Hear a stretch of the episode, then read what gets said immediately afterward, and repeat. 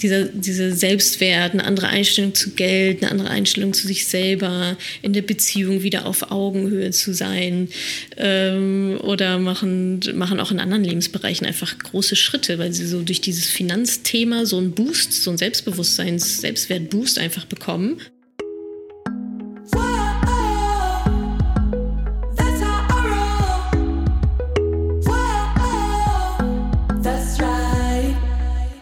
Salut ihr Moneypennies und ganz herzlich willkommen zu einer nagelneuen Podcast-Folge. Heute hört ihr mal wieder ein Interview mit mir, denn ich war zu Gast im Podcast Geil Montag. Wir haben über die unterschiedlichsten Themen gesprochen, zum Beispiel über das Unternehmen Madame Moneypenny, warum ich mich entschieden habe, ein Team aufzubauen, wie ich mein Gehalt mit mir selber verhandelt habe. Ich beantworte die Frage, aus welchen Gründen Frauen an meinem Mentoring-Programm teilnehmen sollten und welche Teilnehmerinnen mich wirklich beeindruckt haben. Und selbstverständlich haben wir auch über Geld gesprochen, über die Freiheit, die damit verbunden ist, aber auch selbstverständlich über das Thema Altersarmut und was die Gründe sind, die auch heute immer noch dazu führen, dass Frauen finanziell unabhängig sein sollten äh, und warum sie es vielleicht noch nicht sind. Also, let's go. Ganz viel Spaß beim Hören. Ich denke, es ist noch mal einiges äh, an Infos dabei. Ich nenne es mal so Behind-the-Scenes-Content. Äh, ein paar Details, die ihr hoffentlich so noch nicht wusstet. Und hört auch gerne einfach mal bei äh, Geil Montag, dem Podcast rein. Jetzt erstmal viel Spaß mit dieser Podcast-Folge. Macht's gut. Natascha ist die bekannteste Finanzinfluencerin Deutschlands und begleitet als Madame Moneypenny hunderttausende Frauen in die finanzielle Unabhängigkeit. Das macht sie mit Online-Kursen, Podcasts, Hörbüchern und äh, auch mit einem richtigen Buch, was sie mal geschrieben hat und äh, über 27 Wochen in der Spiegel Bestsellerliste war. Und wir haben mit Natascha deshalb natürlich über ihren eigenen Werdegang gesprochen, über ihren eigenen Weg in die finanzielle Unabhängigkeit, aber auch darüber, warum das Thema Finanzen und Ungerechtigkeit, Geschlechterungerechtigkeit, gerade beim Thema Finanzen irgendwie so extrem ist und was das für Folgen hat. Ne? Dass nämlich mehr Frauen in, in Altersarmut rutschen als Männer und äh, dass Frauen häufig in Beziehungen oder im Job ähm, einfach ja, darunter leiden müssen, dass das Thema Finanzen einfach ähm, ungleich äh, aufgeteilt ist. Ja, wir haben auf jeden Fall viel gelernt darüber, über diese ganzen Gründe und äh, Hindernisse, äh, den, die Frauen quasi auch oft im Weg stehen, irgendwie, um da finanziell unabhängig zu werden.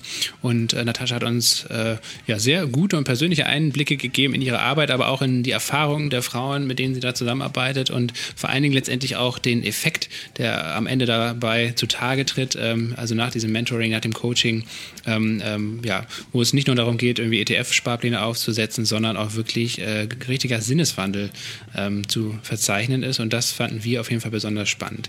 Äh, wenn ihr diesen Podcast gut findet und ihr regelmäßig zuhört, ähm, dann bedanken wir uns natürlich sehr herzlich dafür. Ähm, ihr könnt uns auch gerne weiterempfehlen äh, oder vielleicht mal eine kleine Rezension bei Apple dalassen und das Ganze liken. Auf geilmotor.de findet ihr alle weiteren Infos zum Podcast. Ihr könnt uns auch finanziell ein bisschen unterstützen, damit das Ganze hier weitergeht. Ähm, entweder einmalig oder wiederkehrend mit einer kleinen Spende. Und unser Partner für diese Folge, den stellt euch Power gleich noch vor und dann geht's los mit Natascha Wegelin. Viel Spaß beim Zuhören.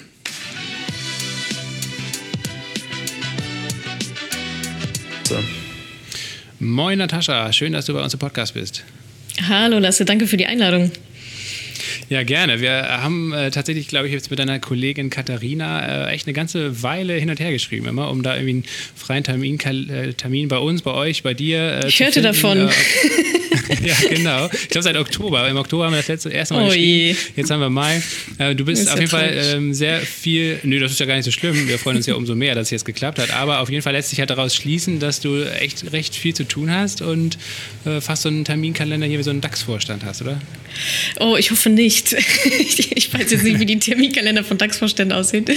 Ähm, nee, ich versuche es halt ähm, ja, so ein bisschen einzudämmen dass ich äh, auch noch Zeit zum richtigen Arbeiten habe, in Anführungsstrichen, als dass ich immer in irgendwelchen Podcasts rumhänge, obwohl ich das natürlich eigentlich auch am liebsten mache. Aber ja, es ist gar nicht, dass es so mega krass alles durchgetaktet ist, sondern ich achte halt einfach darauf, dass auch einfach viele freie Slots da sind und habe dann eher so meine Blöcke, wie jetzt eben so mittwochs nachmittags. Genau, und wenn die dann voll sind, dann sind die dann halt dann auch voll und dann dauert es manchmal ein bisschen. Also eigentlich nicht wie beim DAX-Vorstand. Ne? Beim DAX-Vorstand, da würde ich jetzt davon ausgehen, dass der ganze Kalender so vollgeklatscht ist, dass quasi, wenn ein Meeting mal ein bisschen länger geht, man eigentlich gleich 27 anderen Bescheid geben muss, mm. äh, dass es jeweils 10 Minuten später wird. Ein bisschen wie bei der Bahn, wenn so ein Zug zu spät kommt. Ja, stimmt. Ja, ja, stimmt. So, so stelle ich mir das auch vor. Nee, das, so möchte ich nicht arbeiten. Das, das machen wir nicht. Das ist mir zu stressig. Ja. Der, der Vorteil, wieso DAX-Manager das überhaupt auf sich nehmen, sind ja unter anderem auch Millionengehälter. Du hast in einem Podcast jetzt vor einiger Zeit mit Philipp Westermeier bei OMR darüber gesprochen, dass du bald Millionärin sein wirst. Wahrscheinlich. Ähm, sind wir mittlerweile schon an dem Punkt angekommen, wo du sozusagen zwar nicht den Kalender eines DAX-Vorstandes hast, aber auf der anderen Seite ähm, sozusagen jetzt schon in solchen Gehaltshöhen unterwegs bist? Ähm, nee, in Gehaltshöhen sind wir da definitiv nicht, nicht auf einer Wellenlänge mit DAX-Vorständen.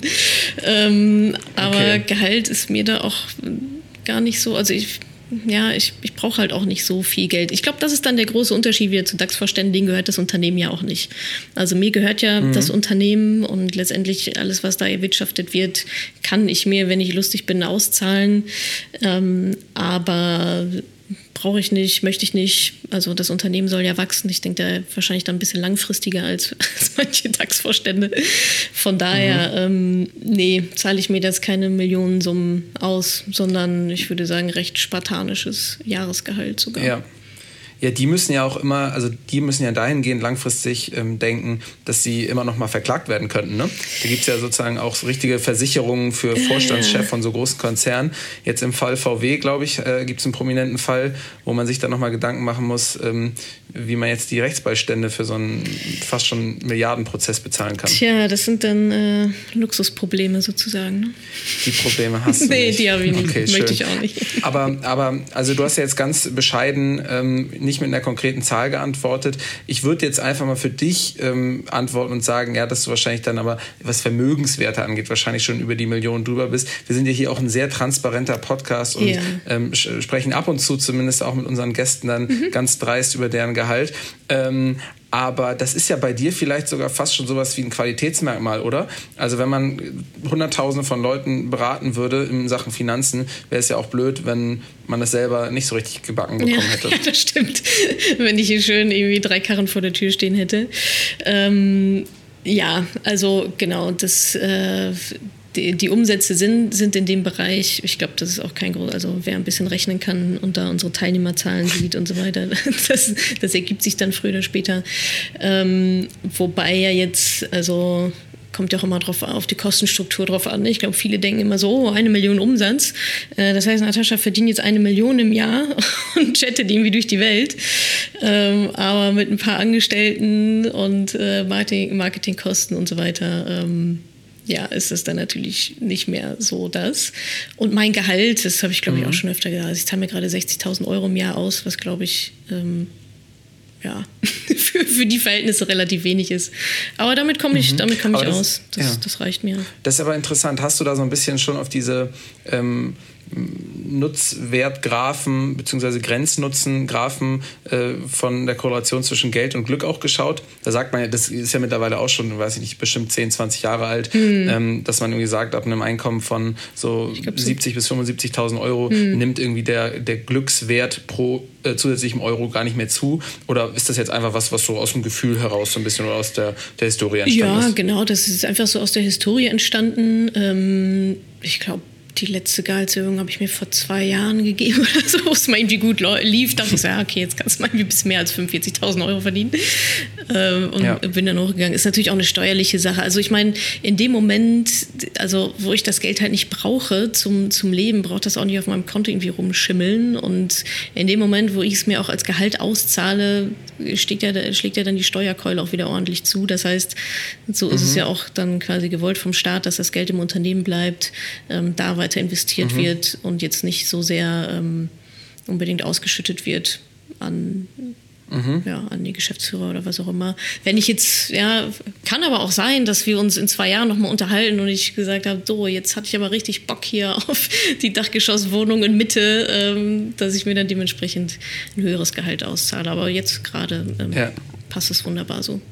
Ja, Ja, du gibst ja auch, du gibst ja auch Tipps für Gehaltsgespräche mit der Chefin oder dem Chef und mhm. ähm, in dem Fall bist du das selber. Das heißt, das, das waren dann so deine die Gesprächsinhalte, dass du gesagt hast, ja, mit den Steuern und so viel brauche ich gerade ja, gar genau. nicht. Okay, interessant. Habe ja. ich selber runtergehandelt. Okay. Ja, aber du hast gerade die Mitarbeiterinnen angesprochen. Ähm, ja. Lasse, da hattest du ja eine Frage zu, ne? Ja, das fand ich ganz spannend in dem Podcast mit Matze Hilscher. Den hast du, glaube ich, Ende Februar aufgenommen und da hattest du ganz schön beschrieben, dass. Du lange Zeit so ein bisschen damit gehadert hast, jetzt, ob du Leute einstellen sollst oder, äh, oder nicht oder das lieber weiter alleine ja. machst. Und ich glaube, der erste Versuch ist so ein bisschen gescheitert, wenn ich das richtig verstanden habe. Ähm, und dann hast du es aber trotzdem nochmal versucht und jetzt hast du, glaube ich, auch ein Team ja. von, ich glaube, sogar zweistellig, ich weiß zu nicht, sechs, zehn Nee, zu sechs sind wir, glaube ich. Okay, ja. auf jeden Fall also einige fest. Mitarbeiterinnen. Mhm. Ja. Ähm, und ähm, da wäre meine Frage nochmal gewesen, warum du diesen zweiten Versuch nochmal über ja, über, über dich ge ge gebracht hast, quasi, warum du das dann doch nochmal gemacht hast. Also war das ein bisschen diesem, äh. diesem Grundumfeld geschuldet, weil man merkt ja auch schon so seit zwölf Monaten, ich würde jetzt einfach mal schätzen, seit dem Corona. Ähm, Crash, finde ich, ist generell das, das, Interesse an Aktien, an Geldanlage sprunghaft mhm. angestiegen. Das merkt man ja auch so ähm, ja, im Podcast-Bereich oder generell überall, äh, auch was man so täglich an Werbung irgendwie eingespielt bekommt von irgendwelchen Brokern und sonst was. Ja. Ähm, das wirst du ja sicherlich auch positiv bei dir ähm, bei den Umsätzen gemerkt haben, nehme ich mal an.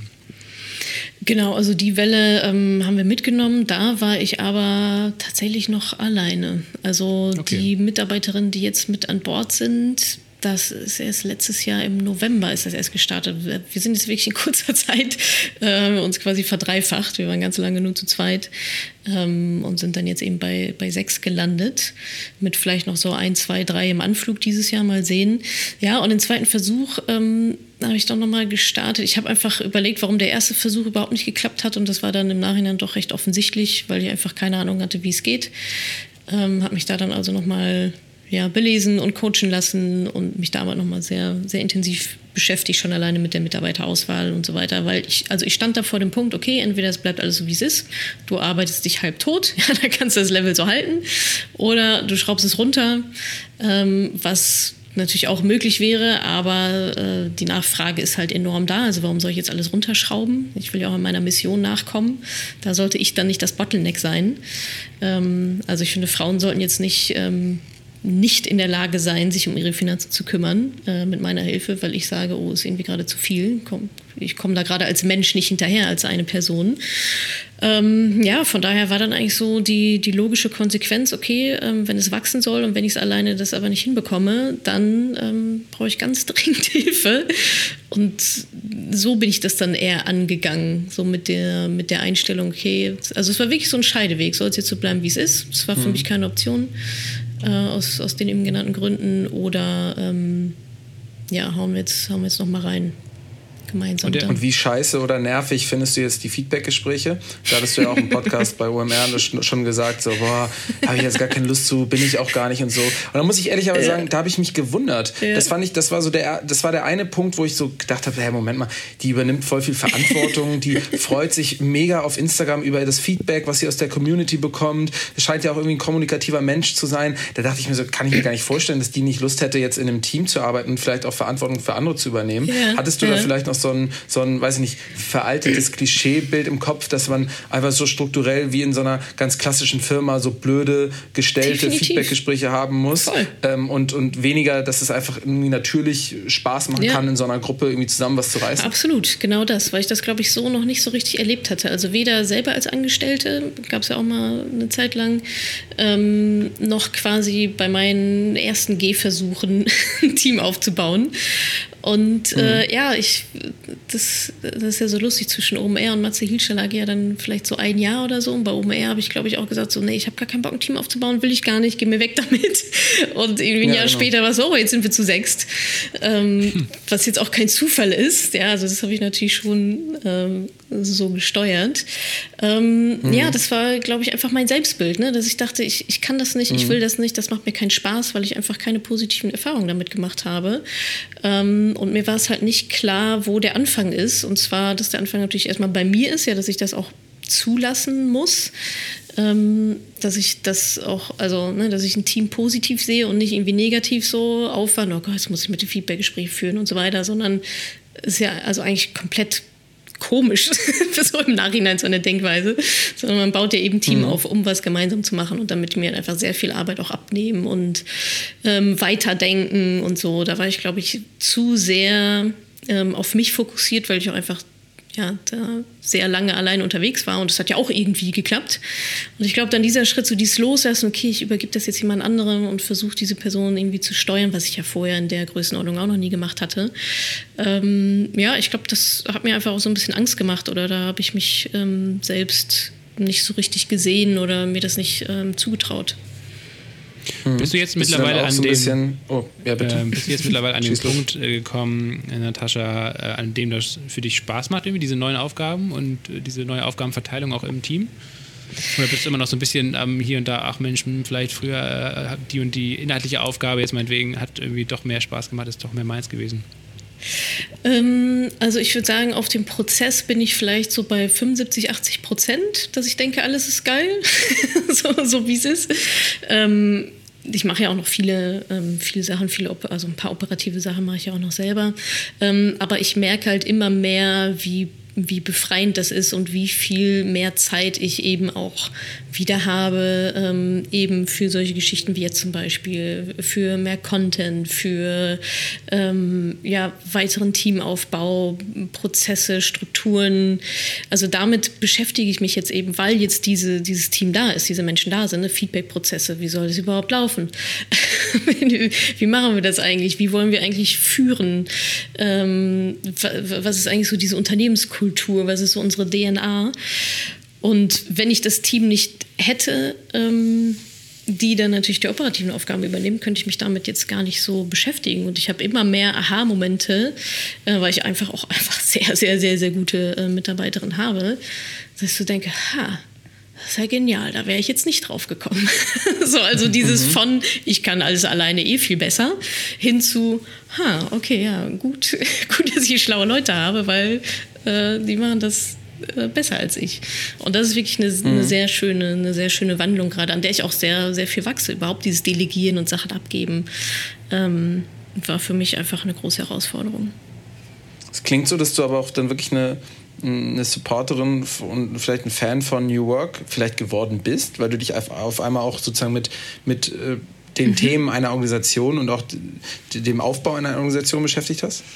Ähm, ja, sicherlich. Also ich weiß jetzt nicht genau, also ich bin in diesem New Work-Thema jetzt nicht so sehr krass drin. Ähm, ich kenne nur so diese Extreme, mhm. wir stimmen demokratisch über die Gehälter ab und so. Mhm, ähm, mhm, mhm. da sehe seh ich mich jetzt noch nicht.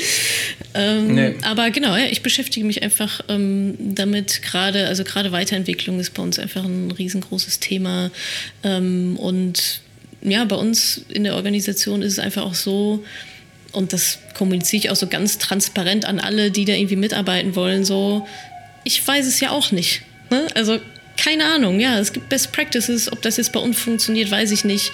Und das ist gerade auch schön, das so gemeinsam aufzubauen eben mit dem Team, das ich da habe, dass die auch Ideen reinbringen mhm. und sagen, ach guck mal, wir können doch einmal im Jahr 360 Grad Feedback-Gespräche machen. Ich, ja, okay, cool, lass uns mhm. das doch ausprobieren. Hier, ich habe hier das Coaching entdeckt, äh, da erzählen die das und das, lass uns das doch bei uns integrieren. Ja, okay, super, können wir gerne alles machen. Ähm, aber mhm. ja, das ist für mich auch ein, ja, ein neues, ein neues Themenfeld und macht auch super viel Spaß.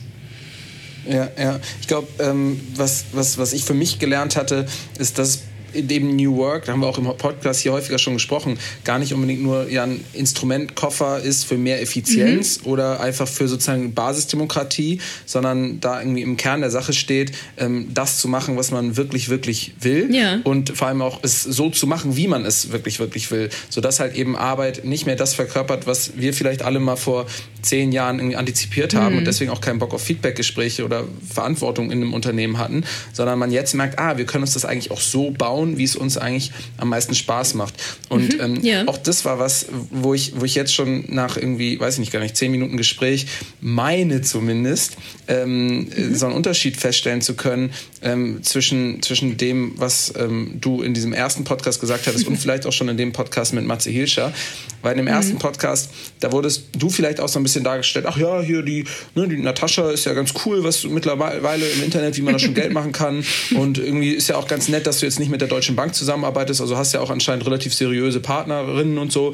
Ähm, und wie das jetzt klingt, sagst du ja eher, ey, ganz ehrlich, ich habe einen inhaltlichen Auftrag, ich habe ich hab da wirklich eine, eine, Mission für mich an irgendwas, woran ich glaube, dass ich irgendwie äh, Frauen ähm, zeigen kann, wie man äh, finanziell unabhängig sein kann. Und ich kann jetzt nicht nur, weil ich gestresst bin, sagen, dass ich das weniger Frauen genau. beibringen möchte. Und deswegen schaue ich, wie ich es anders organisieren kann. Also ja. ist das was, was ähm, vielleicht du jetzt einfach für dich in der Kommunikation auch nochmal mehr gesehen hast? Oder war das auch ein Prozess, den du für dich gemacht hattest, dass du gar nicht mehr so gesehen hattest, okay, das ist jetzt einfach nur noch ein Job, sondern dass du immer mehr gemerkt hast, hä, das ist was, woran ich richtig krass glaube und was mir viel Kraft bringt?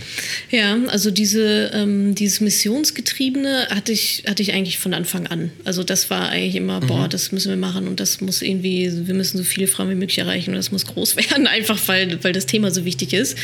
Ähm, und ja, wie gesagt, da bin ich dann irgendwann so an meine eigenen Grenzen auch ja, geistig, körperlich, intellektuell dann irgendwie gestoßen, sodass ich immer gemerkt habe, okay, ja, du kommst jetzt noch bis dahin, ja, vielleicht ein bisschen kannst du dich nochmal strecken, aber ähm, dann ist auch irgendwann finito.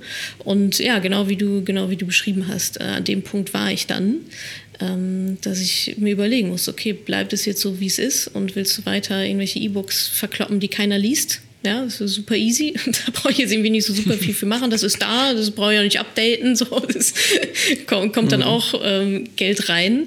Also irgendwann war dann, glaube ich, so die Entscheidung, okay, ähm, ist diese Unternehmung, ist jetzt dafür da, um mir meinen Lebensunterhalt zu finanzieren? So, ja, dann hätte ich ein paar E-Books verkaufen können. Bei meinem Lebensstandard brauche ich da nicht viel. Ähm, oder ähm, ja, ist es nicht geht es darum eben genau nicht, sondern ähm, eben um diese Mission, um halt Frauen äh, für dieses Thema zu, sen zu, sensibilisieren und denen richtig ähm, effektiv weiterzuhelfen und da ein richtiger Gamechanger für die hinzulegen. Ähm, und dann mhm. war relativ schnell klar, dass es nur diesen Weg geben kann. Und ähm, ja, ehrlicherweise war ich damals schon sehr froh, also was heißt froh, super glücklich, als ich gesehen habe, boah, ja, jetzt also also jetzt mit dem E-Book, ja, da könntest du eigentlich schon so fast irgendwie von leben. so, äh, da hätte mhm. ich auch aufhören können. Ähm, da war alles auch noch in Ordnung, ja, das hätte ich, hätte ich auch noch alleine hinbekommen.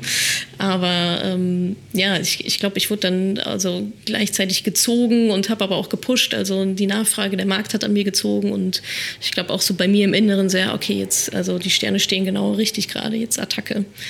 Und ähm, mhm. dann war das so der nächste logische Schritt. Mhm.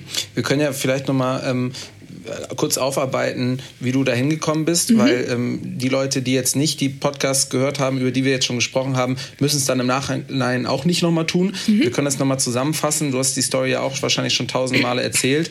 Ähm, also du ähm, warst, warst ja erst äh, Managerin, äh, mhm. hast mal bei Google äh, kurz ein Jahr gearbeitet, hast dann bei Parship gearbeitet, ähm, hast dann eigentlich deine eigene Plattform WG gesucht, gegründet, ähm, wo ja mittlerweile auch schon eine größere Plattform mit eingestiegen ist, ähm, wenn das noch der, der aktuellste Stand mhm. ist. Und hattest dann eigentlich selber so einen ganz klassischen Fall von, ich habe selber ein Problem und bin darauf gestoßen und möchte das jetzt irgendwie lösen, dass nämlich, ja, glaube ich, eine Anlageberaterin, ähm, eine, eine, offen oder eine, eine nach eigenen Aussagen unabhängige Anlageberaterin dich beraten hatte und du nach einer gewissen Zeit gemerkt hattest, boah, die hat jetzt irgendwie mega viel irgendwie Provision wahrscheinlich eingeheimst genau. für irgendwelche Finanzprodukte, Anlageprodukte. Ich selber habe es gar nicht verstanden und wahrscheinlich jetzt auch im Retro feststellen müssen, dass das nicht die besten äh, Produkte waren, die ich bekommen hätte. Und was ich da ganz cool fand, also eigentlich finde ich diese, du hast auch selber mal gesagt, diese Scratch uh, Your Own Itch ähm, äh, Geschichten finde ich eigentlich immer ein bisschen nervig, wenn sie so zu konstruiert sind. Ja. Weil mittlerweile hat ja sozusagen jeder Bohrmaschinenverkäufer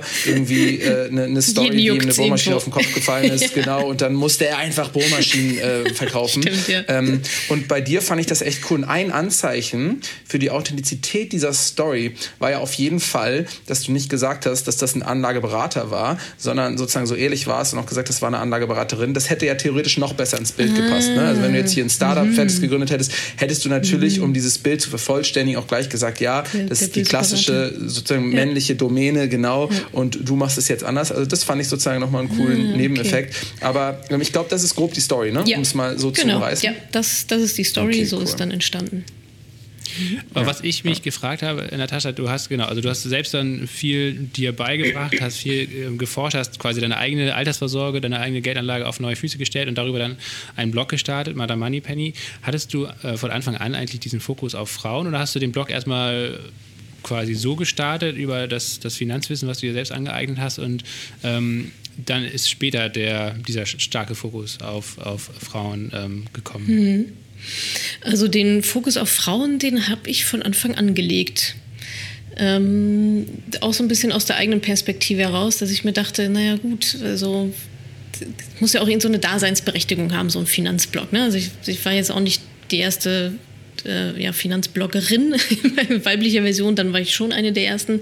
Aber es gab ja trotzdem schon etliche da draußen, ja, von, mhm. von Männern halt geführt, von Männer für Männer, so ein bisschen klassisch. Ähm, wobei die sich jetzt auch nicht so als, die sagen jetzt nicht nur für Männer, so wie ich sage, nur für Frauen. Aber das hat sich dann einfach so ergeben ähm, bei denen rein natürlich. Ähm, und da habe ich gesagt, okay, was, also ja, du kannst jetzt auch einen Finanzblock starten und aber was ist dann, was ist so der Benefit? Ne? Also was ist so die Daseinsberechtigung, jetzt noch einen Finanzblock irgendwie auf den mhm. Markt zu bringen? Ähm, plus eben mit dieser Kombination, dass ich dachte, das ist ja irgendwie alles ganz gut und schön und so, aber so richtig fühle ich mich da auch nicht aufgehoben, nicht so richtig wohl. Und dann hatte ich noch so eine Erfahrung, dass ich mal in eine ja, ich sag mal, diese typischen Aktiengruppen, die, hat, die dann einfach natürlicherweise Männer dominiert sind, ähm, eine Frage reingestellt habe und oh, so irgendwie so ein bisschen eklige Antworten bekommen habe, dass ich mir dachte, oh, nee, also wäre das irgendwie einfacher, wenn wir, wenn wir Frauen unter uns wären und man keine Angst haben müsste, ähm, so Fragen zu stellen und dass dann irgendwie so eine blöde Antwort kommt. So, ja, mach doch ein bisschen was hübsch und dann suchst du dir einen, äh, suchst du dir einen netten Mann und dann ist das Finanzthema doch geregelt. Ne? Also solche Antworten, die ich da oh bekommen okay. habe, dachte ich, okay, kann jetzt, kann jetzt irgendwie nicht sein. Ähm, und da war für mich also relativ schnell klar aus dieser Kombination von Kriterien, ähm, sowohl, ähm, ne, also was, was ist der beste Weg, Frauen jetzt an die Finanzen zu bekommen? Da war halt die These, okay, lass sie doch erstmal unter sich alleine sein, so in so einem geschützten Raum. Und halt eben auch, ähm, ja, braucht es jetzt einen weiteren Finanzblock, der genau das Gleiche macht war es von Anfang an klar. Und ich habe dann auch von Anfang an direkt diese Facebook-Gruppe mitgegründet, die ja auch nur für Frauen schon immer war. Da kommen ja keine Männer rein. Und die ist ja auch ein ganz, ganz wesentlicher Teil eigentlich deiner Strategie von Anfang an gewesen. Ne? Also ich glaube, du hast sie witzigerweise deswegen auch aufgemacht, um so ein bisschen äh, teilweise, wenn dann Fragen kommen aus der Community, die du selbst noch nicht so ganz beantworten kannst, genau. äh, in der Hoffnung, dass die sich dann gegenseitig so ein bisschen helfen. die, ja. die, Taktik ist also auch aufgegangen. Genau, das, das ist ganz gut aufgegangen.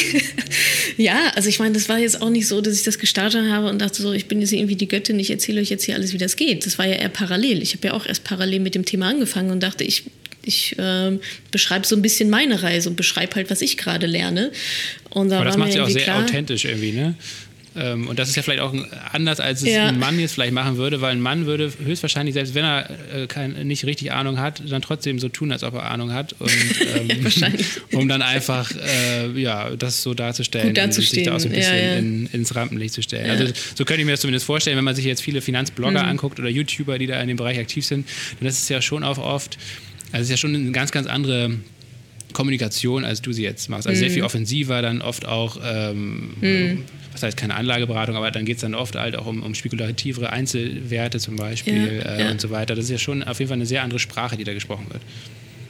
Ja, genau. Ich, äh, ich glaube, vielleicht ist die Zielsetzung auch so ein bisschen eine andere. Ne? Also bei mir geht es ja eher darum, ähm, jetzt speziell Frauen ähm, in meinem Fall da quasi hinzubringen, dass sie selber Entscheidungen treffen können. Und dann ist es auch egal, über, also welche Aktie das dann jetzt ist oder welcher ETF oder was auch immer. Deswegen stelle ich auch keine Aktien vor oder auch keine, ich rede auch nie über konkrete ETFs. Ja, weil ich mir denke, ja, also da könnte ich ja auch eine, ich hätte ja auch eine Beraterin werden können. Ich hätte ja auch selber Anlageberatung machen können. so, oder irgendwelche Einzelgeschichten oder so mit einer entsprechenden Ausbildung dann dahinter. Aber habe ich mich auch dagegen entschieden, weil es mir darum geht, ähm, die Frauen eher zu begleiten auf diesem Weg und ihnen zu sagen, okay, an dieser Stelle musst du jetzt das entscheiden. Das sind deine Möglichkeiten, Alternative A, B. Ähm, und nicht so sehr, hey, das ist jetzt irgendwie Aktie so und so und ich bewerte die so und entweder ihr kauft die jetzt oder nicht, ähm, sondern für mich geht es mehr so um dieses an der Wurzel anpacken. Ähm, warum ist das so? Warum beschäftigen Frauen sich so wenig damit? Ähm, wie kann ich die so gut wie möglich, so einfach wie möglich dahin bekommen, dass sie das Thema selbst in die Hand nehmen? Und ähm, ja, das war von Anfang an dann auch der, von Anfang an auch ja, das, das Ziel an der ganzen Geschichte und Community, deswegen auch die Facebook-Gruppe, ähm, war da für mich von Anfang an ein riesiger Bestandteil drin. Weil ich eben auch dachte, also auch durch diese die Erfahrung dann dieser anderen Facebook-Gruppe, da so einen geschützten Raum zu bieten, wo wirklich Frauen sich austauschen können. Klar, gerade am Anfang, um das auch so ein bisschen von mir, von mir wegzuhalten. Ähm, aber einfach dieser Community-Aspekt, dieses Frauen gemeinsam, sich gemeinsam unterstützen, ähm, das fand ich von Anfang an einfach eine sehr, sehr schöne Vorstellung. Wie viele mhm. Frauen sind da jetzt ungefähr Teil der Community, damit man mal so einen Eindruck davon bekommt, wie viele das sind, wie groß dein Netzwerk Boah. inzwischen ist? Ähm, ich glaube, in der Facebook-Gruppe, oh, lass mich lügen, sind wir vielleicht so 130.000 oder so. 130, 140.000. Wow, okay. Die konkreten Zahlen schon eine, eine, ganze. Naja, also dann das kommt ja auch nicht auch aus Detail, aber auf jeden Fall schon eine sehr, sehr große Anzahl auf jeden Fall. Ja, ja, ja. genau. Und unter diesem Markennamen Madame Moneypenny, mhm. ähm, da befinden sich jetzt nicht nur diverse Social-Media-Kanäle. Ich glaube, bei Instagram hast du auch so um die 130.000 ähm, Followerinnen. Mhm. Ähm, du hast ähm, Hörbücher, du hast äh, Online-Kurse, die du anbietest, natürlich einen eigenen Podcast, hast schon ein Buch rausgebracht. Ähm, Gibt es da mittlerweile neue Sachen oder in Anführungsstrichen Produkte, die du auf den Markt gebracht hast? Ähm, also ich habe erstmal weggeschnitten in den letzten, in den letzten Monaten. Ah, okay. ähm, also Thema Fokus, Fokus, Fokus. Ähm, das heißt, es gibt gewisse Produkte, die es früher mal gab. Ich glaube, bei OMR habe ich noch von irgendwelchen Online-Kursen geredet. Die gibt es so jetzt in der mhm. Form nicht mehr. Ähm, Ah. Weil, und da hätten aber oder da ja. haben auch Männer in der Vergangenheit mitgemacht. Ne? Nee. -uh. Oder, oder, oder getarnt, weiß ich nicht. aber nicht, ah, okay, nicht offiziell. Okay. okay. äh, nicht offiziell. Also ich sag mal, alles, ähm, was dann auch einen Community-Aspekt hat, ähm, ist nur für Frauen. Also wenn wir jetzt bei, ne, also mhm. alles, was offen ist, wenn wir jetzt bei Instagram folgt, keine Ahnung, wurscht. Ähm, aber weil zu diesen Kursen auch immer dann auch ein Community-Aspekt mit dabei ist, eine Facebook-Gruppe und so weiter, ist das, ist das alles nur für mhm. Frauen. Und was wir, also wie gesagt, wir haben das Produkt, ähm, ja, die Produktpalette runtergestrippt und was wir jetzt aktuell ausschließlich äh, verkaufen, ist das Taschenbuch, ja, das ist, das ist noch weiter auf dem Markt und ist das acht Wochen Mentoring-Programm was ähm, mhm. auch eine Online-Kurs-Komponente hat zur Wissensvermittlung, ähm, aber eher ja wie so eine, wie gesagt, wie so eine, so eine Mentoring-Komponente ist. Das heißt, ähm, du kriegst es nicht in ein paar Videos und ja, have fun, viel Spaß mit den, mit den 120 Videos, melde dich, wenn du fertig bist, ähm, sondern sehr viel mehr Guidance, viel mehr an die Hand nehmen, mehr, viel mehr Community. Also mhm. das heißt, man, ähm, das durchläuft man dann eben acht Wochen lang mit äh, anderen Teilnehmern auch zusammen, hangelt sich da von Woche zu Woche. Es gibt ähm, fünf Coaches, also ich und noch vier andere Coaches, die einen dann begleiten zum Thema Mindset, zum Thema Finanzen, äh, zum Thema Versicherungen teilweise auch. Ähm, Genau, also weg von, ich sag mal, Infoprodukte rausschleudern und viel Spaß, weil ich einfach gemerkt habe, dass das nicht den Impact hat, den ich mir wünsche. Ja, ich weiß selber, wie viele E-Books ich überall rumfliegen habe oder wie viele Online-Kurszugänge, wo ich mal irgendwie bei Udemy 15 Euro bezahlt habe, nie wieder angeguckt. Sondern mhm. es geht wirklich darum, die Frauen von A nach B zu bekommen, ähm, dass sie wirklich eine mhm. Wandlung durchführen ähm, erleben, weil das, also das Wissen ist ja auch da. Ne? Das, das, Wissen ist nicht mehr, das Wissen ist nicht mehr der Wert, wie vielleicht noch vor ein paar Jahren, meiner Meinung nach zumindest, sondern das, was halt am Ende zählt, ist die Umsetzung.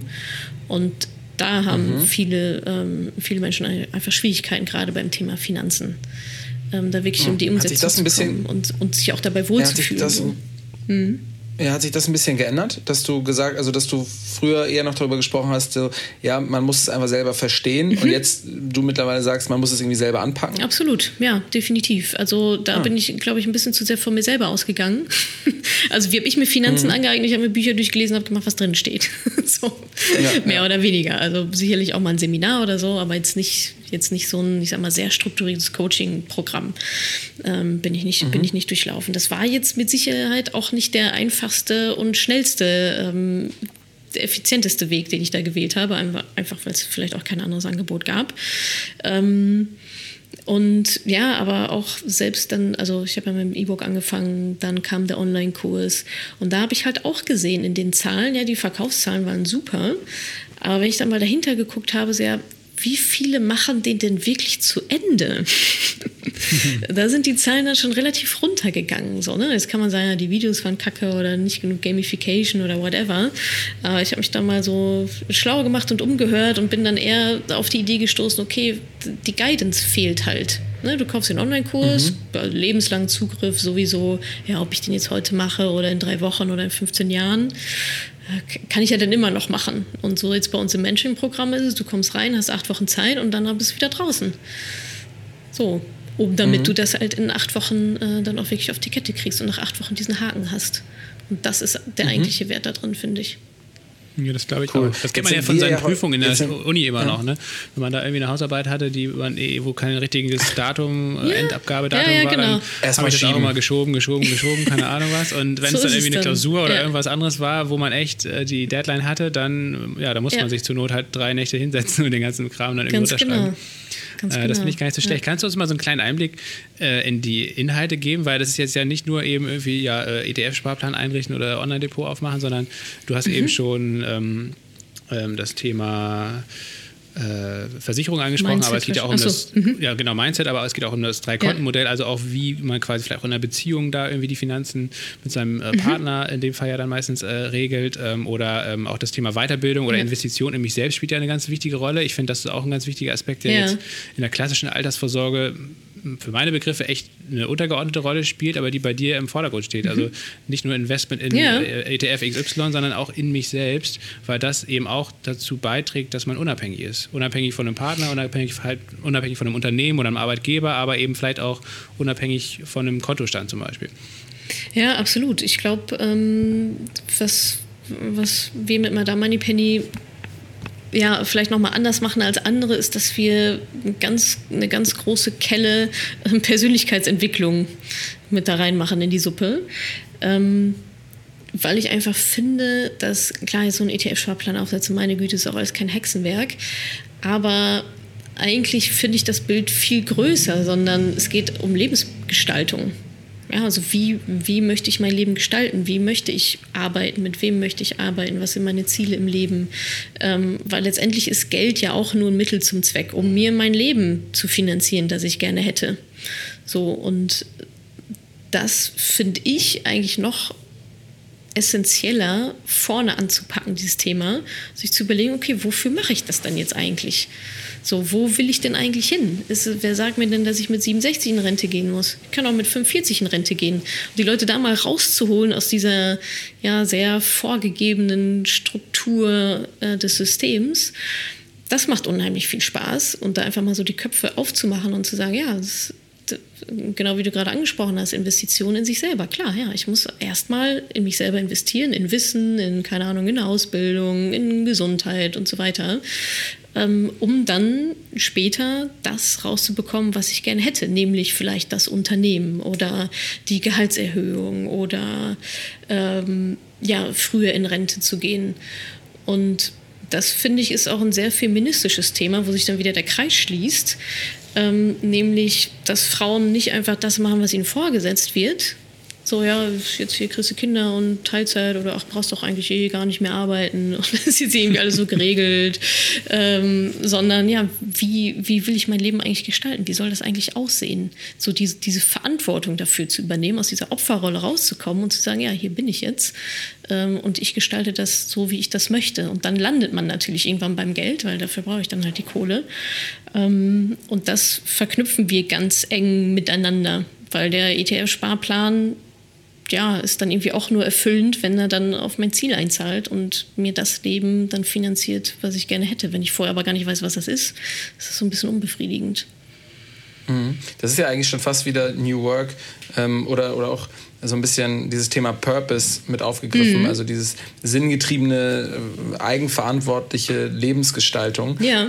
die, die da irgendwie stark mit reinspielt und, und sich daraus irgendwie noch mal stärker anscheinend entwickelt hat, gehört da auch zu, das merken wir in unserer Branche ansonsten stark, dass immer stärker darauf geschaut wird, ob die Assets zum Beispiel nachhaltig sind. Also dass mhm. viele Frauen jetzt zum Beispiel sagen, ja, ich möchte selbstbestimmt ähm, ja, den, meinen eigenen Lebenssinn verwirklichen können. Das aber auch äh, unter der Auflage, dass ich das Geld nur so vermehren möchte, wie ich das selber mit meinem Gewissen zum Beispiel auch vereinbaren kann. Ja, absolut. Ist immer ein großes Thema. Ähm, und genau, da achten wir auch drauf. Da gibt es mittlerweile auch einige Möglichkeiten, einige Produkte. Es kommen auch immer mehr. Also dazu, da sind wir noch lange nicht da, wo wir, denke ich, äh, dann irgendwann hoffentlich mal sind. Also das Ende der Fahnenstange ist dann noch nicht erreicht. Aber es gibt die ersten guten Ansätze, ähm, ja auch im ETF-Bereich, im, im Fondsbereich. Hast du da so eine Faustregel oder so einen groben mhm. Tipp oder kannst du mal sagen, ja, da und da kann man schauen oder es gibt irgendwie ein Siegel oder sowas? Ja, es gibt äh, gewisse Kriterien. Also man erkennt zum Beispiel bei ETFs, wenn man Google irgendwie ETF und dann so ein SRI hinten dran hängt, ähm, da kommen dann schon mal äh, nachhaltige ETFs dann bei raus. Oder SESG äh, ist die Alternative. Genau, dazu, ne? die, genau, Environmental, die ESG. Social and Governments. Government, ja. genau. Ja. Vielleicht nochmal also, kurze Erklärung. Wir reden jetzt die ganze Zeit über ETFs und Aktien und so weiter und so fort. Ähm, ich will das jetzt auch gar nicht vertiefen, aber zumindest vielleicht für alle diejenigen, die das noch gar nicht so richtig gehört oder verstanden haben, mhm. mal eine ganz kurze Kompakterklärung. Also ETFs sind quasi Finanzinstrumente, ähm, die aus einer ganz, ganz breit gestreuten ähm, Reihe von Einzelwerten, also meinetwegen, man kann einen Index zum Beispiel abbilden oder eine Branche oder eine Weltregion oder unterschiedliche Geschichten. Und wenn man dieses ETF kauft, das ist börsengehandelt, das heißt Exchange Traded Fund, dafür steht diese Abkürzung ETF, ähm, ist also börsengehandelt, man kann da sehr leicht und sehr günstig rein investieren und es auch wieder verkaufen. Und der Sinn dahinter ist, dass man das Risiko halt sehr, sehr breit streut auf ganz viele verschiedene Unternehmen und äh, dementsprechend nicht dem Risiko ausgesetzt ist, dass ein Unternehmen, in das man jetzt investiert, ähm, vielleicht pleite geht oder sich sehr schlecht entwickelt ähm, zum Beispiel. Und so ist dann eben auch gewährleistet, dass man über lange Zeiträume hinweg mit einer sehr, sehr hohen Wahrscheinlichkeit eben auch eine vernünftige Rendite erwirtschaftet und nicht am Ende Verluste realisieren muss. Das vielleicht nochmal als Ergänzung. Ähm, aber ähm, Natascha, mh, kannst du vielleicht mhm. mal so ein paar Beispiele berichten, warum Frauen bei dir ins Coaching kommen und wie du die Rückmeldungen mhm. nach einiger Zeit sind, nachdem sie jetzt zum Beispiel diese acht Wochen Mentoring ähm, gehabt hat. Und ich habe jetzt ein paar mhm. Sachen so gelesen im Vorhinein. Also zum Beispiel eine kam yeah. ich, bei dir rein, die dann gesagt hat, ja, ich würde mich eigentlich ganz gern von meinem Mann trennen, aber ich bin halt jetzt finanziell noch nicht so gut aufgestellt, deswegen ja. muss ich jetzt unbedingt mal hier erstmal das Coaching machen, damit ich dann diese Freiheit habe. Aber da gibt es bestimmt ein paar andere lustige Beispiele oder, oder auch weniger lustige Beispiele, je nachdem auf jeden Fall mal, um so ein Ge Gefühl dafür zu bekommen, was die Motivation ist und was dann die Frauen, die bei dir Kundin sind, auch äh, beschäftigt. Ja, ähm, also erstmal sind sind wirklich sehr vielfältig, die, jetzt hätte ich fast gesagt, Fälle, die bei mir landen. Das hört sich so, das hört sich so ein bisschen desperate an. Ähm, genau, also ich glaube, die jüngste Teilnehmerin, die wir bis jetzt hatten, war, glaube ich, 21 Jahre alt oder 22 Jahre alt. Das sind mir natürlich die Liebsten, weil die haben noch so viel Zeit, die können so viel Risiko eingehen, die haben nicht irgendwelche komischen Verträge an der Backe, die man sich erstmal äh, wieder vom Hals schaffen muss. Und äh, die sind auch noch nicht so verkorkst, so in ihrer ganzen Geldwelt. Die ähm, also, aber genauso sind die dann auch drauf. Ne? Ich bin jetzt irgendwie Anfang 20 und ähm, habe jetzt hier vielleicht meinen ersten Job oder bin in der Ausbildung oder was auch immer, äh, verdiene mein erstes Geld und will das jetzt von vornherein einfach gut hinbekommen. Ja, cool. das kriegen wir hin. Also die so komplett locker flockig da reinkommen ähm, und jetzt noch gar nicht so diese, ähm, ja, so, so eine Krise irgendwie haben, ne? weil die gibt es nämlich auch. Ähm, bei denen dann ja, bei denen das Thema einfach so, so drückt anhand einer Krise, ähm, Scheidung, Todesfall, was auch immer, die jetzt nicht mehr anders können. Ja, die haben das Thema irgendwie, sind das nicht angegangen aus diversen Gründen. Und jetzt müssen sie aber, weil sie kommen nicht drum herum, weil der Mann jetzt einfach nicht mehr da ist, auf den man sich halt verlassen hat die letzten Jahre. Und vielleicht steht man dann noch mit den Kindern da und muss noch aus dem in Anführungsstrichen gemeinsamen Haus ausziehen. Ähm, also solche Frauen habe ich auch mit dabei. Ähm, wer auch zu uns kommt, sind relativ viele Erbinnen mittlerweile und aktuell. Ähm, was natürlich auch ein sehr emotionales Thema ist. Ja, da sitzen dann auf, sitzt dann auf einmal die ganze Familie mit am Tisch, so, sozusagen, äh, wenn es dann darum geht, okay, was machen wir denn jetzt mit den 150.000 Euro oder vielleicht sogar noch mehr? Ähm, und ja, da spielt dann das Thema Mindset auch eine ganz, ganz große Rolle, weil es eben ja nicht nur, nicht nur Geld ist, sondern weil da natürlich emotional ganz, ganz viel dranhängt. Da kommen viele auch ja, mit so einem Mindset rein, ja, ich habe das Geld ja gar nicht verdient. ich habe ja gar nichts dafür gemacht. So, ich, ich, ich, bin das eigentlich gar nicht wert, jetzt so viel Geld zu haben. Ähm, mhm. Oder wiederum andere ähm, sind dann eben zögerlich. Ist das auch ein Phänomen, was man häufiger bei Frauen merkt in so einer mhm. Situation? Oder ähm, hast du darüber keine Daten? Ja, habe ich jetzt wenig, wenig, wenig Datenpunkte aus, aus, meiner ja. rein, aus meiner rein weiblichen Bubble. Ähm, ja. ich, ja, ich weiß nicht, vielleicht gehen Männer da mit, einer, mit mehr Selbstverständlichkeit ran, keine Ahnung. Ja, die Männer kaufen sich erstmal einen Porsche, ist ja klar. Ja, genau, die kaufen sich, die kaufen sich erstmal einen Porsche, genau. Die fühlen sich sogar schon, bevor der Opa gestorben ist, dass eigentlich ihr Geld wäre, ja. Ja, ja, genau, so ist doch selbstverständlich. Ähm, ja. ja. also da ist immer sehr schön zu beobachten, auch einfach so dieser, also da ist Geld ja jetzt nicht das Thema an sich, also die haben nicht zu wenig, die sind eigentlich gut versorgt, es ist nur die Frage, wohin mit dem Geld und wie kann ich das mit mir selber vereinbaren, wie kann ich mich dabei gut fühlen, das Geld auch einem gewissen Risiko auszusetzen, dann eben an der Börse und nicht unter das Kopfkissen zu legen. Ähm, das ist immer eine sehr schöne ja, Mindset-Arbeit dann auch an der Stelle.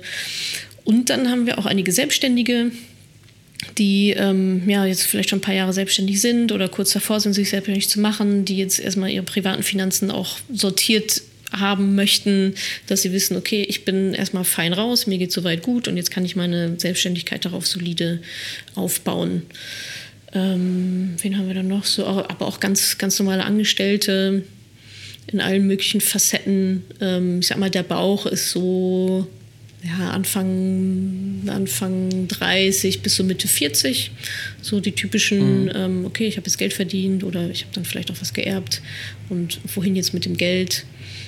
Und dann zwischendurch so ein paar ähm, Krisenfälle noch mit dabei. Ja, und ich denke, was, was die meisten oder was alle mit nach Hause nehmen, ist natürlich erstmal so diese ähm, das Know-how, Finanzplanung auch zu machen. Also wir machen ganz, ganz viele Übungen natürlich auch. Wir gehen dann direkt in die Umsetzung, ähm, gehen dann raus mit ihrem ja, Plan auf die nächsten zig Jahre, wissen, was sie tun müssen, haben ihr Risiko bestimmt, haben sich eine Strategie zurechtgelegt, eine, Portfolio, eine Portfoliostruktur, haben ihre Produkte selber ausgesucht, haben dann aufs Knöpfchen gedrückt. Ähm, und aber immer, wenn ich nach Feedback frage, und also das mache ich einmal die Woche immer äh, mit allen, dann ist das so nebensächlich. Das ist immer ganz, ganz interessant. Die sagen, ja, ja, also ETF-Shop-Plan, ja, habe ich ja jetzt alles und hier den Plan und so ist ja irgendwie alles, alles ganz schön und gut, vielen Dank. so. Aber womit ich eigentlich nach Hause gehe, was ich vorher gar nicht gedacht hätte, ist Gefühl XY. Also so dieses, dieser, dieser Selbstwert, eine andere Einstellung zu Geld, eine andere Einstellung zu sich selber, in der Beziehung wieder auf Augenhöhe zu sein, ähm, vielleicht nochmal einen Karriereschritt gemacht zu haben, weil man auf einmal eine ganz andere Ausstrahlung hat. Ähm, sehr viele gehen angestellt rein ins Mentoring, kommen selbstständig wieder raus, kündigen ähm, oder machen, machen auch in anderen Lebensbereichen einfach große Schritte, weil sie so durch dieses Finanzthema so einen Boost, so einen Selbstbewusstseins-, Selbstwertboost Boost einfach bekommen, auch durch die Community mhm. natürlich und durch diese Mindset-Arbeit, die wir da machen. Die kommen rein mit, oh Gott, ich weiß gar nicht, wo ich anfangen soll, das ist doch alles irgendwie, ach, bin ich überhaupt richtig und meine Güte, wie soll ich das alles schaffen? Und nach ein paar Wochen ähm, ja, haben die so eine Bring-it-on-Einstellung. Ne? Die gehen raus und sagen, ja, also letztens hatte ich eine, die war wirklich sehr lustig. Ähm, die meinte so, ja, also natürlich werde ich Millionärin. Also unter 1,5 Millionen mache ich hier gar nichts mehr. Ich so, what? Äh, also komplette 180-Grad-Drehung, ähm, auch so vom Standing her, von dieser Selbstverständlichkeit. Ähm, einer hat ihr Business gegründet währenddessen und die habe ich, die habe ich einfach auch so, also die habe ich bei dem letzten Call also da man wolltest hat du Anteile so erstmal. Calls mit mir. Was denn? ja, genau. Da wolltest du erstmal Anteile. ja, ja, genau. Ich, ich sichere mir erstmal. Das ist eigentlich eine Ausgründung. ja, stimmt. Ähm, die habe ich ja. in, dem, in dem letzten Call habe ich die kaum wiedererkannt. Also rein so von der, von der Aura her. Also das war irgendwie ganz, ganz interessant. Vorher hatte die, saß sie auf so einem dunklen Sofa immer und WLAN so halb stabil und alles immer so ein bisschen krisselig und dunkel. Die hat auch nie so richtig in die Kamera geguckt. Ähm, und dann bei dem letzten Call ich glaube, die hat sogar ihre Wohnung, also die muss irgendwas umdekoriert haben und auch steht die halt, die ist quasi in diese Kamera reingekrochen, stabiles Internet. so, richtig den Telekom-Vertrag ähm, abgeschlossen, äh, Investment in sich selbst. Ja, genau. Also das, das war einfach viel, viel sortierter, viel klarer, viel mehr so outgoing, nicht auf einem dunklen Sofa hinten in der Ecke. Also es war so schön plakativ einfach zu sehen. Also wenn man da ja. zwei Screenshots von macht und die nebeneinander hält, sie sagen, okay, was, äh, what happened? Also wer, wer bist du denn jetzt?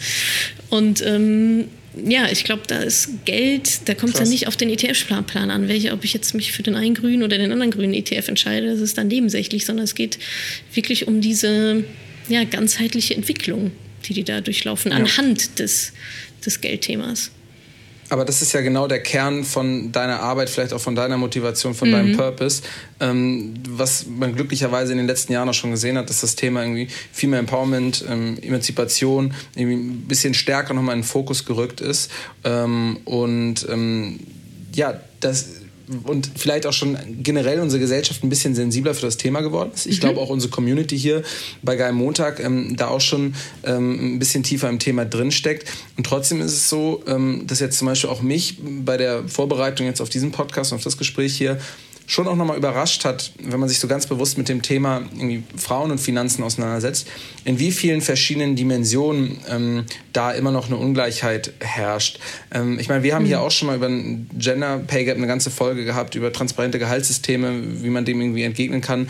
Ähm, aber ähm, wie, wie stark so eine, so eine Domäne, die ja letzten Endes das Thema Finanzen irgendwie eine, eine, eine Machtquelle ist, ja. dann irgendwie immer noch ähm, von, von Männern beherrscht wird und in welchen Dimensionen sich das widerspiegelt. Kannst du da vielleicht auch nochmal mhm. äh, das so ein bisschen soziologisch beleuchten und warum das vielleicht so ist? Und du hast selber, glaube ich, irgendwo mal gesagt, ja, ähm, ist teilweise so, dass äh, ne, dieses ganze, äh, weiß ich nicht, auf die Brust geklopfe ähm, über Bitcoins, Wetten, mhm. ja, schnell Geld machen, das sind ja alles so Machtgesten auch. Ja. Ähm, äh, obwohl, obwohl es so ist, ja, wir wissen auch irgendwie dann von Tests, wo, wo Frauen ähm, schlechter bei Mathe-Tests abgeschnitten haben, wenn sie vorher angeben mussten, welches Geschlecht, Geschlecht sie sind. Ja, so. Ja. Genau.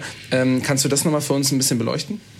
Ja, also das ist ähm, genau die Erfahrung, mache ich halt auch oder habe ich auch gemacht in der Community. Jetzt gerade, wo du so erzählt hast, ist mir ähm, ein ganz konkretes Beispiel eingefallen von einer jungen Frau. Sie muss so Anfang 30 gewesen sein, so in den 30ern. Ähm, ich glaube, verheiratet mit auch zwei Kids mit ihrem Mann. Er hat irgendwas mit IT gemacht, also ziemlich gut verdient. Und da lief das so, dass sie ein Haushaltsgeld zugeteilt bekommen hat Mhm. So, und dann hatte sie, glaube ich, eine eigene, eine EC-Karte, die dann auch auf, das, auf sein Konto quasi lief und da konnte sich dann quasi Haushaltsgeld irgendwie abholen. ähm, und irgendwann hat er dann gesagt, so ja, ach so, nö, gib mir mal deine EC-Karte. Ja. und sie so, mhm, okay, und wovon soll ich jetzt hier irgendwie das alles bezahlen und irgendwie die Kinder und so weiter? Ja, von deinem Geld. Und sie ja, ich habe ja aber kein Geld. Er so, ja, tough luck, also ich bin jetzt weg.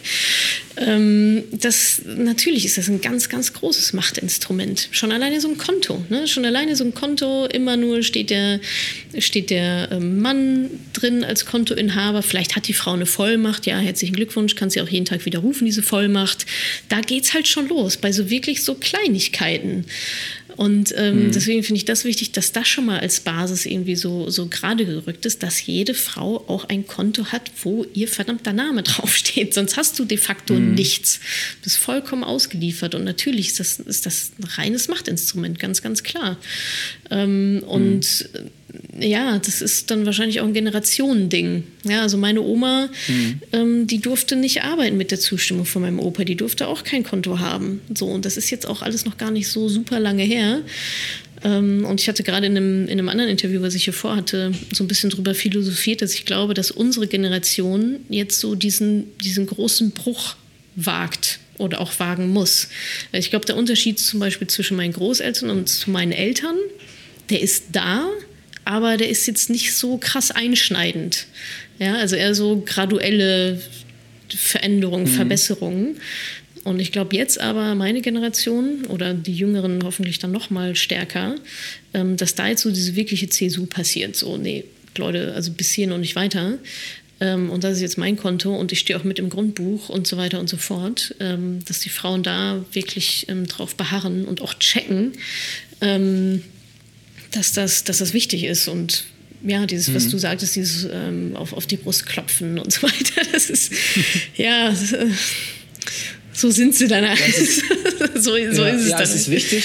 Ja. Aber es ist ja auch noch unterrepräsentiert, ne? Also Ja. vielleicht auch in der Wahrnehmung einfach äh, relativ schwächer, weil Ja. ja. also das ist jetzt nicht einfach nur noch eine Nachricht von einem Themengebiet, ähm, wo es eine große Ungleichheit gibt, sondern Mhm. ähm, diese Ungleichheit, die strukturell gewachsen ist, ähm, die findet in einem Gebiet statt, wie du es selber schon gesagt hast, was einfach vielleicht die essen essentiellste Quelle für Selbstbestimmung ist in Ja. unserer heutigen Welt, ja? Ja. dass man einfach finanziell unabhängig ist. Äh, Das Thema Geld an sich, es gibt weniger Themen, die, die mehr für, für Macht und vielleicht auch Selbstbestimmung, Mhm. äh, eigene Lebensgestaltung dann stehen. Und ich glaube, das ist auch nochmal, ein- war, war zumindest für mich jetzt ein, ein Learning, wo ich gesehen habe, ah krass, stimmt. Ähm, das ist eigentlich so eine underlying resource, die, die ja immer mitschwingt, aber in der man sozusagen dieses Geschlechterthema ähm, jetzt auch ähm, im Hinblick auf die, die eigene private finanzielle ähm, Situation noch gar nicht so stark gedacht hat. Das fand ich spannend ähm, und führt, führt dann auch dazu, Lasse, ähm, hattest du hier in unser Vorbereitungsdoc ja geschrieben, dass ähm, zu dem weitaus größten Teil es immer noch Frauen sind, die im,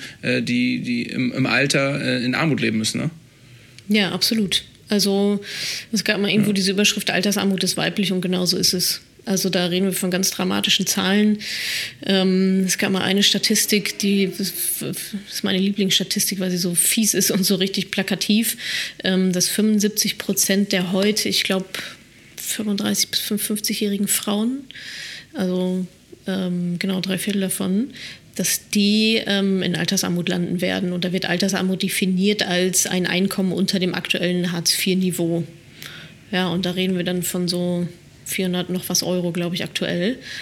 Und dieses 75 Prozent, das ist schon, also das ist halt auch die Mittelschicht. Ne? Ich glaube, viele denken immer so, ja, ja, aber uns geht's ja irgendwie, mir geht's ja irgendwie ganz gut und ich habe ja auch so ein bisschen mein eigenes Geld und so. Ähm, aber wie, wie viel dann wirklich notwendig ist, um sich so eine eigene Rente dann auch zu bauen. Ich glaube, das haben wenige auf dem Schirm, dass ich da dann mit 30.000 Euro auf dem Girokonto nicht weit komme. Ja, da gibt's bei, bei uns in Gesprächen auch immer viele Aha-Effekte, so, ja, wie sieht es denn bei dir finanziell aus? Ja, ja, ganz gut. Also ich habe jetzt gespart so 30.000 Euro und das ist jetzt so für meine Rente. Und ich so, aha. Und wie viele Ausgaben hast du so im Jahr? Ja, so, ja, so 40.000 Euro. Ne? Ich so, okay, also wenn du jetzt in Rente gehen würdest, würdest du ja ziemlich genau ein Dreivierteljahr überleben. Ah ja, stimmt. Also, ne, so diese, dieses, diese Relation auch, dass wir da von Ja. ein paar hunderttausend Euro oder eine Million vielleicht sogar am Ende reden, die da an Vermögen vorhanden sein muss, ähm, damit ich quasi eine unendliche Rente habe, ähm, da, davon leben kann. Ähm, das ist bei vielen, glaube ich, gar nicht so gar nicht so präsent. Und das ist dann immer, das ist, deswegen sage ich auch ganz oft, je, je früher man anfängt, desto besser. Ähm, das, desto mehr Zeit hat man dann hinten raus. Aber ja, gerade dieses ähm, ja, Machtthema ist auf jeden Fall sehr, sehr essentiell und ja, Altersarmut ist definitiv weiblich. Und äh, das hattest du auch angesprochen, diese ganzen Gaps und die ganzen Gender Pay Gap, Gender Care Gap und so weiter, das mündet alles in der Gender Pension Gap. Und es gibt noch eine andere, kriege ich die zusammen, Gender äh, Income, Lifetime Income Gap oder so. Ähm, und die beträgt, glaube ich, gerade in Deutschland, oh, weiß ich nicht, eine halbe Million oder so. Also schon, also dass Männer einfach mal in ihrem Erwerbsleben, also es sind etliche hunderttausend Euro mehr verdienen als Frauen. Ja. Auch weil Wo sie meistens einfach längere? Zeit einfach erwerbstätig sind. Also wenn man, wenn eine Frau ein Kind bekommt und dann halt Ja, irgendwie eine Auszeit absolut. nimmt, ähm, dann, ähm, Ja. dann sind allein das ja ganz, selbst wenn sie recht schnell wieder arbeitet, dann ist ja trotzdem allein nur durch die Geburt Ja. und die paar Monate danach, die es ja mindestens dann äh, sind, ähm, äh, dann ist das auf jeden Fall auch mal ein Absolut. großer Unterschied. Ne? Ja, und dann kommt schnell Teilzeit und dann kommt schon, ach, du brauchst doch gar nicht arbeiten. Dann kommt Ehegattensplitting. Ach, guck mal, dein Gehalt wird doch sowieso komplett wegrationalisiert von der Steuer. Bleib doch lieber zu Hause. Was ja, also so ist es ja auch incentiviert. Ne? Es macht ja rein, ich sag mal, emotional und zeittechnisch macht es ja auch Sinn, ähm, das dann so zu machen. Aber finanziell für sich selber ähm, ist natürlich dann, ja, sozusagen der, der Super-GAU. Aber das ist auch wirklich das perfide aus Sicht der Politik, finde ich, ähm, dass man, dass der Staat ähm, diese ganzen Anreize, diese ganzen Fehlanreize setzt äh, für, und dadurch letztendlich diese Ungleichheit und Ungerechtigkeit produziert und dann generös mit der CSU äh, dann irgendwie die Mütterrente beschließt oder so und dann irgendwie krieg, kriegen Mütter, die jetzt irgendwie oder Frauen, die dann äh, durch ihre Mutterschaft zu Hause geblieben sind, irgendwie 200 Euro pro Monat extra noch oben drauf, so als wirklich als Dankeschön für ihren Dienst an der Gesellschaft. Das ist ja, also das ist ja, mhm. kann man ja eigentlich schon wirklich perfide nennen. Äh, also auf jeden Fall ist es jetzt ja wirklich das Gegenteil ja, von total. einer gerechten und nachhaltigen Politik, äh, die darauf aufbauen sollte, gerade wenn es jetzt um ja. Rente geht, ähm, dass, dass das irgendwie zukunftsgerichtet ist. Und, wenn, und du hast ja eben die Zahlen genannt, die sind ja, äh, ja verheerend, kann man eigentlich schon sagen.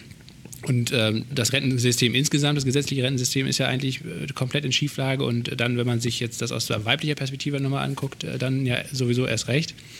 Ähm, wie ja. Ähm, würdest du denn, oder das ist ja vielleicht eher eine politische Frage, aber hast du letztendlich Beispiele? Also zum Beispiel in Norwegen gibt es einen Staatsfonds, der aus den Öleinnahmen des Landes gespeist wird und der dann auch äh, global investiert äh, und äh, aus diesem Geld wird dann letztendlich zum Beispiel eine Altersvorsorge für die Menschen äh, finanziert. Mhm. Wie könntest du dir denn ähm, ein Rentensystem vorstellen, das irgendwie gerechter ist? Wo könnte man da ansetzen, an welchen Punkten? Hm. Also ich glaube, ich glaube wirklich, der Ansatzpunkt sind diese ganzen Gaps. Guck mal, wenn wir die nicht hätten, dann wäre doch, also haben wir doch schon die halbe Miete. Ja, zumindest ähm, wenn es jetzt um weibliche Altersarmut geht. Da können wir, denke ich, schon, also ich meine, da sind wir auch dran ne, mit Gelderstrukturen und so weiter und so fort. Das ist ja schon viel. Ähm, ja, hoffen, hoffentlich auf dem richtigen Weg. Also dieses Ehegattensplitting ist mein absoluter, ach, absoluter mhm. Hassfeind. Das finde, äh, weil das so. Ah, ich meine, da steht ja wirklich so im, im Gesetz, ne? Das, das, äh, ja, das ist natürlich eine Incentivierung in die komplett falsche Richtung, aber da traut sich auch keiner dran seit Jahren, ähm, traut sich da irgendwie keine Regierung ran, irgendwie was zu rütteln.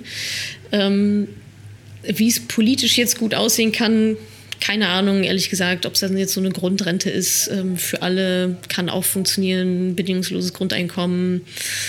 Ich weiß es nicht. Dazu fehlen mir auch so ein bisschen dann die, ähm, ja, die, die Vergleiche oder die, ja, ich sag mal, die Beweise, das und wie es denn dann funktioniert. Aber da kommen ja auch ein paar Experimente gerade, an den Start. Ähm, ich glaube, was absolut jetzt nochmal verheerend wäre, ähm, diese, ich sag mal, wenigen Incentives, die wir dann haben, uns selbst privat ähm, die Rente zu bauen, nämlich beispielsweise mit Aktien. Ähm, und das ist ja eine gewisse Steuer, steuerliche Erleichterung. Also Aktiengewinne ähm, werden ja weniger besteuert als normales Einkommen. Ähm, darum mache ich mir gerade ehrlich gesagt Sorgen, weil es dann noch noch mal unattraktiver wird, ähm, wirklich selber vorzusorgen. Und du meinst die Steuerpläne von Olaf Scholz? Kommt, äh, der äh, ja, Kapitalgewinne. Sparbuch Olaf, wie, wie ja, genau. Sparbuch Olaf, Giro, Giro, Giro Olaf, der sein Geld auch äh, ja, medienwirksam immer auf ein Girokonto packt und äh, dann auf genau, Rendite verzichtet, aber auch, glaube ich, nicht ganz verstanden hat, was Inflation vielleicht ist oder so. Ähm, okay, ja, ja. und ge genau das, genau das, das sind so die Sachen. Ne? Also ich finde, also auf der Makroebene leben wir natürlich in diesem System. Das ist jetzt erstmal irgendwie so, wie es ist. Ja, da, da rütteln wir dran, da versuchen wir dran, ähm, kommunikativ und so weiter und durch unsere Wähler, Wählerstimmen dann natürlich was mit zu beeinflussen. Ähm, letztendlich muss ich als Individuum auch einfach ein bisschen gucken, wo ich bleibe und wo meine Familie bleibt und wo mein Leben, mein Lebensstil sozusagen bleibt, ähm, dass ich diese finanziellen Sorgen mir nicht machen brauche. Ähm, und deswegen, das ist ja dann Geldanlage, äh, meiner Meinung nach und auf der einen Seite sagt der Staat, ja, ihr müsst privat was machen, ihr müsst privat was machen, haben uns da jetzt dieses tolle Riester-Konstrukt hingestellt, ja, herzlichen Dank auch dafür. Ah, das, äh, das bringt ja am Ende, also das ist ja jetzt alles nicht das, das Gelbe vom Ei. Und wenn dann jetzt noch kommt, das Einzige, was wirklich sich noch lohnt, wirklich noch Sinn macht, ähm, da auch nochmal die Steuerkeule anzusetzen, was ja die Kleinanlegerinnen hauptsächlich trifft, also auf deren Rücken wird es ja dann letztendlich wieder ausgetragen, die eben versuchen, sich ihre Rente selber zu basteln, da Vermögen aufzubauen. Ähm, ja, wenn man das alles nochmal anders kalkulieren muss, das, das ist dann bitter. Dann kommt es am Ende halt nicht mehr hin. Dann kommt es halt nicht mit einer Sparrate von 200 Euro im Monat hin, sondern da müssen es halt signifikant dann mehr sein. Und dann klappt das alles vorne und hinten nicht mehr. Das finde mhm. ich sehr, sehr bitter. Aber jetzt müssen wir noch mal kurz zum Abschluss hier ein bisschen ins Positive kommen, wieder zurück und ein bisschen gute Stimmung ja. äh, reinbringen. Ähm, dann ist ja nicht alles schlecht. Äh, vielleicht kannst du für all diejenigen, die jetzt eben noch nicht ähm, Richtung Altersvorsorge gestartet sind, zumal in zwei, drei Sätzen erklären, warum jetzt auch äh, in den letzten Jahren das viel, viel einfacher und günstiger geworden ist für jeden von uns, ähm, eben auch einfach äh, vorzusorgen. Also durch ETF-Sparpläne, durch äh, sehr günstige Online-Broker und so weiter. Und ähm, das kannst du ja zumindest vielleicht nochmal den Schwung mitnehmen und äh, ja, die Leute genau. motivieren, dass sie sich wirklich darum kümmern sollen jetzt. Ja, absolut. Also da leben wir, glaube ich, gerade in einer sehr, sehr guten Zeit. Eben dadurch, dass die Informationen vorhanden sind. Es ist noch nie so leicht wie aktuell, sowohl Geld zu verdienen als auch Geld zu vermehren. Ähm, die Infrastruktur ist komplett gegeben. Also ich kann ja innerhalb von zehn Minuten mir ein Depot aufmachen bei einem Broker, mehr oder weniger kostenlos investieren. Ich kann mir alles online selber zurechtsuchen. Ich muss nicht Herrn Schmitz von der Sparkasse erstmal anrufen und sagen, könnten Sie bitte in die und die Aktie investieren und für mich und der sagt, ja, macht 10% Provision. Sondern ähm, die, die Tools sind alle da, die Technik ist da. Ähm, was dann vielen an der Stelle noch fehlt, ist das Wissen, aber das ist eigentlich auch da. Das darf man sich dann gerne aneignen und das ist auch kein fünf Jahre Studium, sondern das geht auch in weniger Wochen, wenn man sich ein bisschen hinsetzt. Und ähm, ja, ich denke, die Motivation äh, sollte eigentlich auch da sein. Ja, also will ich vielleicht sogar früher in Rente gehen, will ich eine coole Rente haben, will ich mir andere Träume ähm, ja, leisten können und da geht es dann eigentlich nur darum, vielleicht so ein bisschen über den eigenen Schatten zu springen, ähm, ja, sich mit sich selbst zu beschäftigen, zu reflektieren, wo stehe ich, wo will ich eigentlich hin, dann den Weg zu skizzieren und dann ist es eigentlich ähm, relativ easy rider, dass wir alle äh, mit einem Millionendepot in Rente gehen. das war ja, das war nämlich jetzt nochmal meine letzte Frage. Yeah. Ähm, kann überhaupt jeder finanziell unabhängig sein? Höchstwahrscheinlich, ähm, ja, das ist eine sehr, sehr gute Frage. Theoretisch ja, praktisch wahrscheinlich nein. Ähm, die Kette ist ja ähm, verdienen, sparen, investieren klar, je mehr oben reinkommt in den Trichter und je mehr dann bei mir hängen bleibt durch Sparen, desto mehr kann ich dann noch investieren. Ähm, wenn wir mhm. finanzielle Unabhängigkeit definieren als aus einer passiven Einkommensquelle äh, mein Leben zu bestreiten, was ja dann die Definition einer Rente ist, ähm, dann ähm, ja, wird das wahrscheinlich nicht für jeden funktionieren. Ähm, mhm. Wobei es da natürlich auch ein bisschen auf den Lebensstil drauf ankommt. Ne? Je, ich sag mal, je weniger Ausgaben ich habe, Wahrscheinlich, ja. ja genau, je weniger Ausgaben ich habe, desto weniger brauche ich dann natürlich auch ähm, ja, als, als Unterbau, um mir meinen Lebensstil zu finanzieren. Aber trotzdem ja. kann natürlich jeder was dafür tun, um diesem Ziel finanzielle Unabhängigkeit näher zu kommen. Ja, also ich höre ja jetzt schon wieder die, die Gedanken, ja, wenn ich das nicht schaffe, brauche ich auch gar nicht damit anfangen. Das ist natürlich auch Quatsch. Also was mhm. ist die Alternative? Ja, selbst wenn ich es irgendwie nicht komplett schaffe und trotzdem noch die gesetzliche Rente brauche und noch eine Rentenversicherung, ist ja auch alles fein. Ähm, aber jetzt die Kohle rauskloppen und zu hoffen, dass, ähm, keine Ahnung, wer das irgendwie richten wird, ist, glaube ich, ähm, ja, zumindest nicht so richtig mein Lebensentwurf. Ja, geil. Ähm, dann, Natascha, du hast äh, heute uns, glaube ich, nochmal ordentlich was beigebracht. Ähm, vor allem war es cool, jetzt mit dir nochmal zu reflektieren, warum jetzt gerade da irgendwie diese ganzen Gaps, ist ja nicht nur ja. ein Gap, irgendwie ja. ähm, so groß sind. Und ähm, cool zu sehen auch, wie, ähm, wir haben ja in der Vorbereitung auch viele Podcasts gehört, mhm. ähm, wie sich da ähm, bei dir das auch nochmal verändert hat, ja. ähm, hin zu einfach mal machen und gestartet und ähm, ja, vielleicht auch noch erstmal gesagt, ja, ich will gar keine große Organisation haben und ich mache jetzt hier einfach mal weiter, hin zu einer, ja, so habe ich das ja jetzt beschrieben, fast schon nur so New Work-Organisation, wo du selber immer stärker darauf achtest, ähm, was eigentlich wirklich so der Kern vom Kern deiner Motivation ist mhm. und, und von deinem eigenen Ziel ist, äh, neben deiner persönlichen finanziellen Unabhängigkeit. Fand ich ziemlich spannend und ähm, ja, ich hätte eigentlich ja gern ähm, mir jetzt auch nochmal einen Kurs gebucht oder so. Also entweder muss ich mich da auch ähm, irgendwie inkognito reinschleichen. Ich glaube, da würde ich ja quasi auch niemand anderen dann Platz wegnehmen. Digital kann man das ja alles toll skalieren. Ähm, das muss ich dann moralisch mit mir selber abklären, ja, oder? Ja, genau. Das musst du dann, dann kannst du eine Perücke aufsetzen oder wie auch immer du das dann ja. in den Live-Calls. Oder du meldest deine Freundin Genau. Ja, an, wobei Paul, live- oder, ja. oder die meldet sich selbst Ja, an und dann äh, genau. macht die den Ja. Kurs und, äh, und dann macht ihr quasi noch Das- ein kleines das äh, ähm, Dual-Coaching Ja. da, dann im Anschluss. Das ist dann meine frei gewählte ging. finanzielle ähm, äh, Abhängigkeit. Ja, genau. Sie, sie, ist, Ja. sie ist, genau, dann bist du quasi von ihr abhängig und sie ist deine Coachin. Das Ja, äh, why not? Werde ich mal vorschlagen. Ja, sehr Ja, gerne. Klar, Arbeitsteilung andersrum. ähm, ja, dann Natascha, Schön. wie gesagt, ey, vielen Dank und Ja, äh, wir beobachten euch. das weiter und äh, haben da weiterhin viel Spaß. Großartig. Dankeschön, Euch auch ciao. alles Gute. Danke. Danke, ciao. ciao. Ich hoffe, ich konnte dir in dieser Podcast-Folge einiges Neues vermitteln und vor allem Lust auf mehr machen. Wenn dem so ist, wenn du dranbleiben möchtest, dann habe ich was für dich, nämlich meinen kostenlosen Newsletter. Dort bekommst du regelmäßig Tipps, Tricks sowie alle Neuigkeiten aus dem Madame Moneypenny Universum, denn News gibt es dort immer zuerst. Also einfach kostenlos anmelden auf www.madamemoneypenny.de slash newsletter und dann bekommst du schon ganz bald Post von mir.